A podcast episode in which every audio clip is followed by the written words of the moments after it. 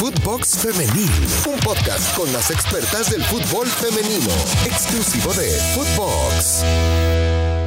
¿Cómo están? Qué gusto que nos acompañen en una nueva entrega de Footbox Femenil. Recuérdenlo, nos pueden seguir en todas las plataformas, pero pónganse las pilas. Estamos allá en eh, Spotify. Mi nombre es Marion Reimers y como siempre es un placer darles la bienvenida, arrancando con eh, el análisis de una nueva jornada de la Liga MX Femenil. Recuérdenlo, esta semana una y otra vez vamos a tener entrevistas, vamos a tener análisis, vamos a tener especiales, porque este es el podcast más completo de fútbol femenil, el más profesional, la verdad, y no lo digo por mí, lo digo por el enorme equipo de Footbox que colabora eh, y que trabaja arduamente para que a ustedes les pueda llegar este contenido. Así que, sin más preámbulo, vamos a revisar el resumen de lo acontecido en la jornada 6, que estuvo, dirían las tías, del tingo al tango. Concluyó la jornada 6 de la Liga MX Femenil Grita México.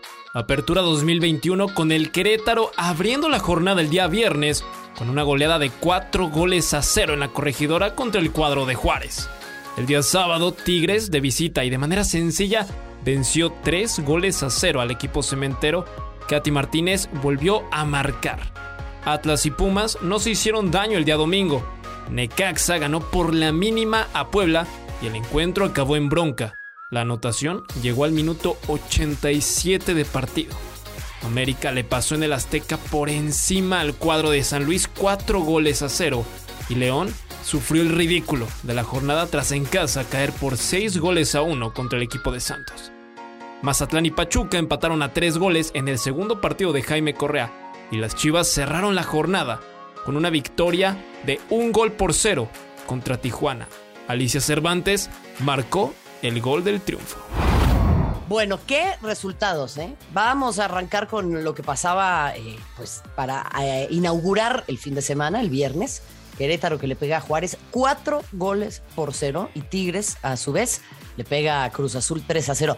Menos sorprendente tal vez este segundo resultado que el, el primero, porque lo de Juárez es una calamidad y no quiero yo restarle méritos a Querétaro, pero hay que ser pues, muy honestas también, ¿no? Querétaro ha sido un equipo de repente irregular, llegando incluso hasta las semifinales, luego con algunos problemas, pero bueno, finalmente aquí está apareciendo el equipo de Rossi, lo hace de buena manera frente a Juárez y Juárez que verdaderamente, ya lo habíamos dicho, se tiene que empezar a poner las pilas y lo tiene que empezar a hacer en serio. Lleva apenas un punto en lo que va de la campaña, al igual que Mazatlán. Y bueno, ¿qué les digo yo de, los, de las Pumas que están ahí abajo también en la tabla? Ya estaremos hablando de esos temas, pero creo que también es importantísimo destacar eh, que se queda la valla en cero y eso es algo que eh, hay que tener en cuenta gracias a la buena actuación de Vanessa Córdoba, quien fue, por cierto, destacada por los medios de su país, allá en Colombia, había una, una nota de caracol, me parece que era, y dice, Vanessa, miren qué importante, ¿eh? cómo, cómo nos acercamos los medios de comunicación a esta clase de temáticas, y lo digo, te digo, Juan, para que escuches Pedro, ¿no? Por ahí si nos si nos están prestando atención algunas colegas o algunos colegas. Dice ella, es la primera vez que en una nota se destaca mi labor en mi país, se destaca mi labor como arquera sin mencionar el nombre de mi padre. Sabemos que el eh, padre de Vanessa es Oscar Córdoba, legendario arquero de la selección Colombia y por supuesto de Boca Juniors también, campeón de la Copa Libertadores y una figura importantísima, pero siempre es vista ella en función de su vínculo con su padre o con un hombre, ¿no? La madre de, la esposa de, la hija de. Y acá finalmente se le da esa mención a Vanessa Córdoba por la arquera que es.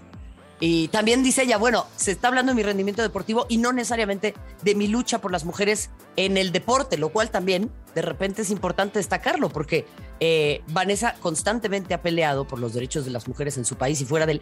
Pero también es lindo cuando hablan de tu chamba nada más, ¿no? Eh, no, no necesariamente de tu activismo o de tu vínculo con alguien más. Así que enhorabuena por haber mantenido esa valla en cero, cuatro goles a cero el triunfo de Querétaro. Entonces Cruz Azul que cae eh, frente a el equipo de Tigres y por cierto, la próxima jornada van a estar chocando el equipo de Querétaro y el equipo de Tigres, que si no me equivoco ya se habían enfrentado en alguna semifinal. Y bueno, Ahí se llevó la peor parte el equipo de Carla Rossi, que había dejado en el camino al Atlas. Eh, América, cuatro goles por cero a San Luis en el Estadio Azteca. Tampoco me parece una sorpresa. América va a tener que lucir mucho mejor ya en la fase final, pero eh, se encamina de manera muy cómoda a ese cuarto sitio. Están Tigres, Guadalajara, Monterrey y América. Y ya por debajo Santos. Mención especial a Santos, ¿eh? Ha arrancado bien el torneo las hemos criticado muchas veces y a su directiva, pero en esta ocasión muy bien, le mete seis goles al León en casa de la Fiera. El primer tiempo ya iban 4 por 0. Eh, gran juego de Cintia Peraza. Cintia Peraza está a un extraordinario nivel y seguramente también escucha este podcast, así que le mandamos un muy fuerte abrazo. Y vaya, lo de León, eh, preocupante también, ¿eh? Preocupante, posición 13 de la tabla. Es un equipo que no alcanza a cuajar. No sé bien qué es lo que le pasa a la Fiera, pero vaya, eh, teniendo en cuenta el gran equipo que tienen en el, masculino, pues podrían echarle un poco más de ganitas, ¿no? Algo habría que meter ahí, eh, sin ninguna duda.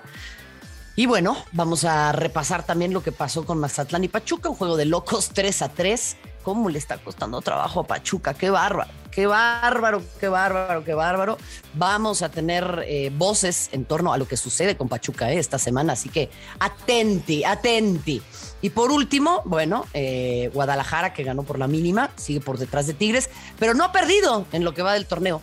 El equipo de Chivas está avanzando muy, pero muy bien. Me parece que es un proyecto muy consistente, teniendo en cuenta eh, también la opinión que tuvimos de Nelly Simón en este espacio la semana pasada. No, eh, no sé si tuvieron la oportunidad de escucharlo, pero si no tuvieron oportunidad de escucharlo, aviéntense, rífense esa entrevista con la querida Nelly Simón, que eh, ha sido muy, pero muy buena.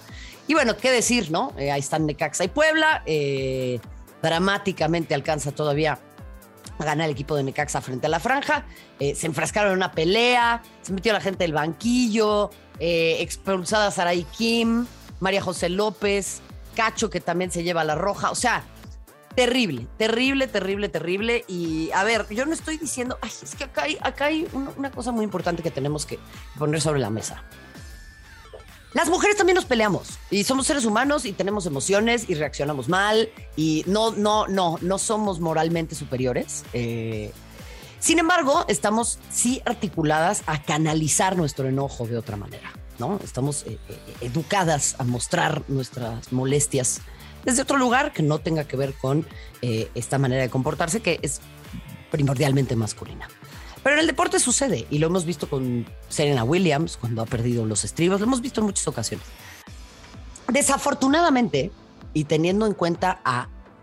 Claro, me dice acá el productor un gol al 87, a todos nos calienta. No, pues obviamente, obviamente. Y no, a ver, somos personas con emociones y somos personas con emociones positivas y negativas. No es que las mujeres seamos el faro de Occidente. Lo que sí es verdad es que se ha procurado y eso me parece muy bien, que esta clase de conductas no sean reincidentes, como sucede tal vez en el deporte de los hombres, o normalizadas.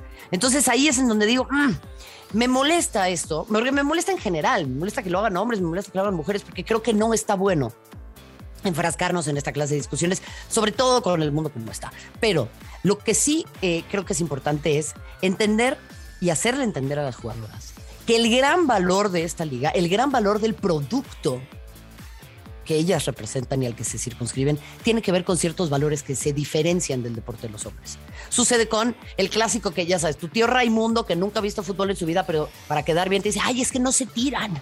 Es que no se tiran, ¿no? Y ese es el argumento que llevan hablando, sobre el que hablan de fútbol femenil desde hace cuatro años, ¿no? Lo único que tienen para decir es que no se tiran. Está bien, pero eso es, eso habla del valor o de uno de los valores de la marca del fútbol femenil en nuestro país. Y eso es también lo que tiene que ver con justo el no caer en esta clase de espectáculos. Así que, pues veremos cuál es la respuesta de, la liga. Y por último, ¿qué espectáculo? Vámonos con lo bonito. Vámonos con los goles. si vais 98 goles. Katy Martínez, 91. Eh, están ahí en esa carrera personal por llegar a los primeros 100 goles en la historia del fútbol femenil de nuestro país. Y me encanta, me encanta que también deciremos si va y sienta esa competencia, que Katy Martínez esté metida con todo. Eh, son dos jugadoras que además representan a dos equipos que tienen una rivalidad brutal. Entonces, vaya, o sea, creo que es una de las batallas más lindas que vamos a ver eh, esta temporada.